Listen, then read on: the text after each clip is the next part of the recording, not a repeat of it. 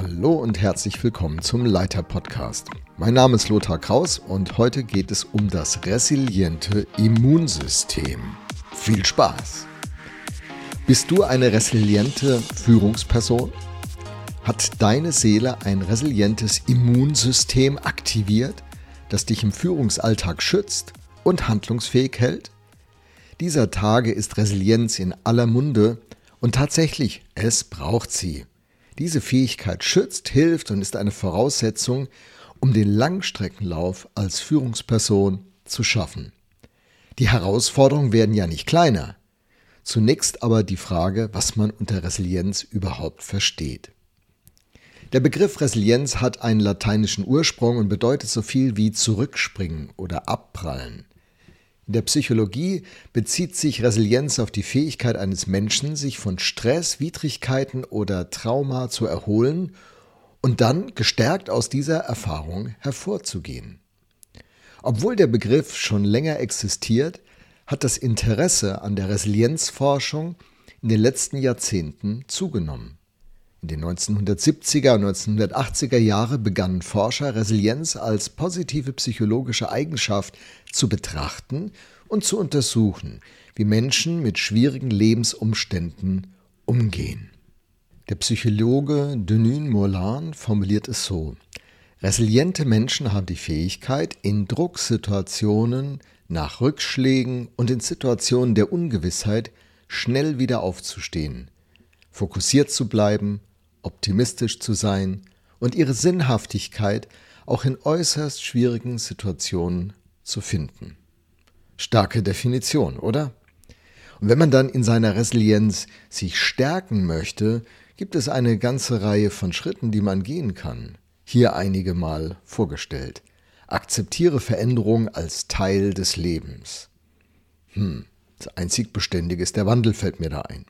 Betrachte Krisen als überwindbare Probleme. Auch Krisen gehören dazu. Arbeite an einem positiven Selbstbild. Entschließe dich zum Handeln. Strebe die Verwirklichung deiner Ziele an. Bewahre eine optimistische Erwartungshaltung. Sorge für dich selbst. Schätze Situationen nüchtern ein. Versuche deine Bestimmung und Identität in Christus zu finden. Bemühe dich um gute soziale Beziehungen. Und hier noch ein biblisches Beispiel, das mich schon viele Jahre begleitet und ermutigt.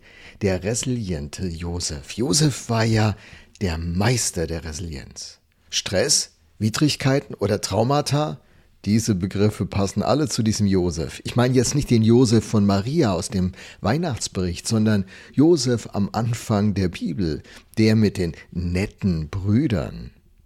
Er kennt das mit den Widrigkeiten sehr gut.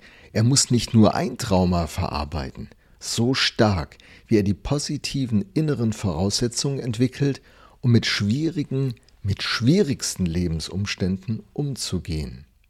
Er hätte es auch ganz anders machen können, wenn er anders abgebogen wäre, zum Beispiel in Richtung Selbstmitleid. Die Schuld bei den anderen zu suchen, sich dann einfach gehen zu lassen. Doch nicht Josef. In wie vielen Situationen der Ungewissheit ist er schnell wieder aufgestanden, fokussiert geblieben, optimistisch und hat den Sinn, auch in äußerst schwierigen Situationen, immer neu für sich gefunden und definiert.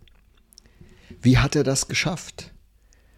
Aller Ungerechtigkeit zu trotzen, Rückschläge zu verarbeiten und dabei positiv zu bleiben. Es lohnt sich also genau hinzuschauen. Das hat Stefan Jung gemacht in dem Buch Was Gott daraus macht. Stefan Jung, das ist ein promovierter Pastor aus dem Süden Deutschlands und er hat sich den Josef intensiv vorgenommen.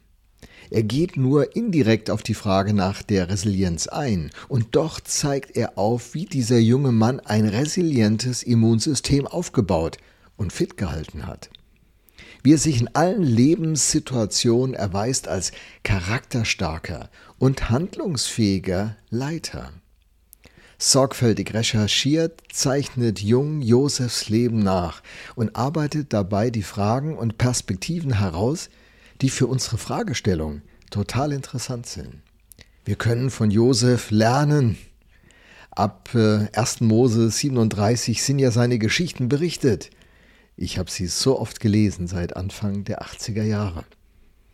Das Buch gehörte im Januar dann zu meiner Lektüre, weil der Josef mich interessiert hat, wollte ich wissen, was denn Stefan Jung zu ihm ausgegraben hat. Und da das Buch nur 126 Seiten dick oder soll ich sagen dünn ist, war es für mich ein einfaches, es so nebenbei mal mitzunehmen.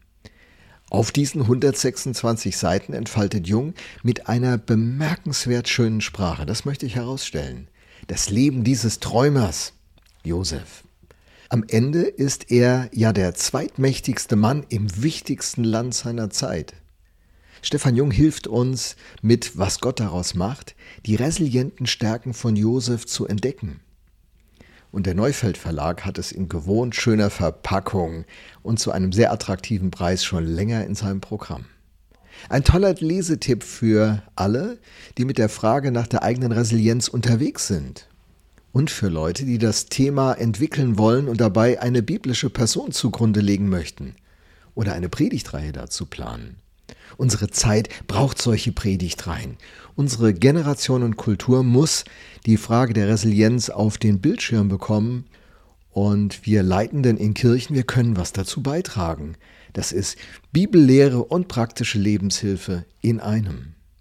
Nicht nur Führungsleute unserer Gesellschaft profitieren von solchen Meistern der Resilienz wie Josef, sondern letztlich brauchen alle von uns ein resilientes Immunsystem, das intakt ist und intakt bleibt. Die wichtige Frage zum Schluss ist natürlich die Frage, wie steht es mit meiner Resilienz? Auf dem Leiterblog habe ich einen Beitrag gepostet, der sich mit dem Thema Resilienz beschäftigt. Ich verlinke ihn hier in den Show Notes und dort habe ich einige Links zu solchen Kurztests hinterlegt. Bei den Kurztests muss man wissen, die geben einem ein, eine Selbstreflexion und ein erstes Feedback. Wenn aber die Sache ein bisschen klinisch ist, wenn ein bisschen das Ganze belasteter ist, wäre es immer hilfreich, sich fachlichen Rat dazu zu holen und nicht alleine auf so einen Kurztest sich zu verlassen. Wenn dir die Episode übrigens gefallen hat, dann wäre es mega, wenn du sie empfiehlst und wenn du den Leiterblog empfiehlst.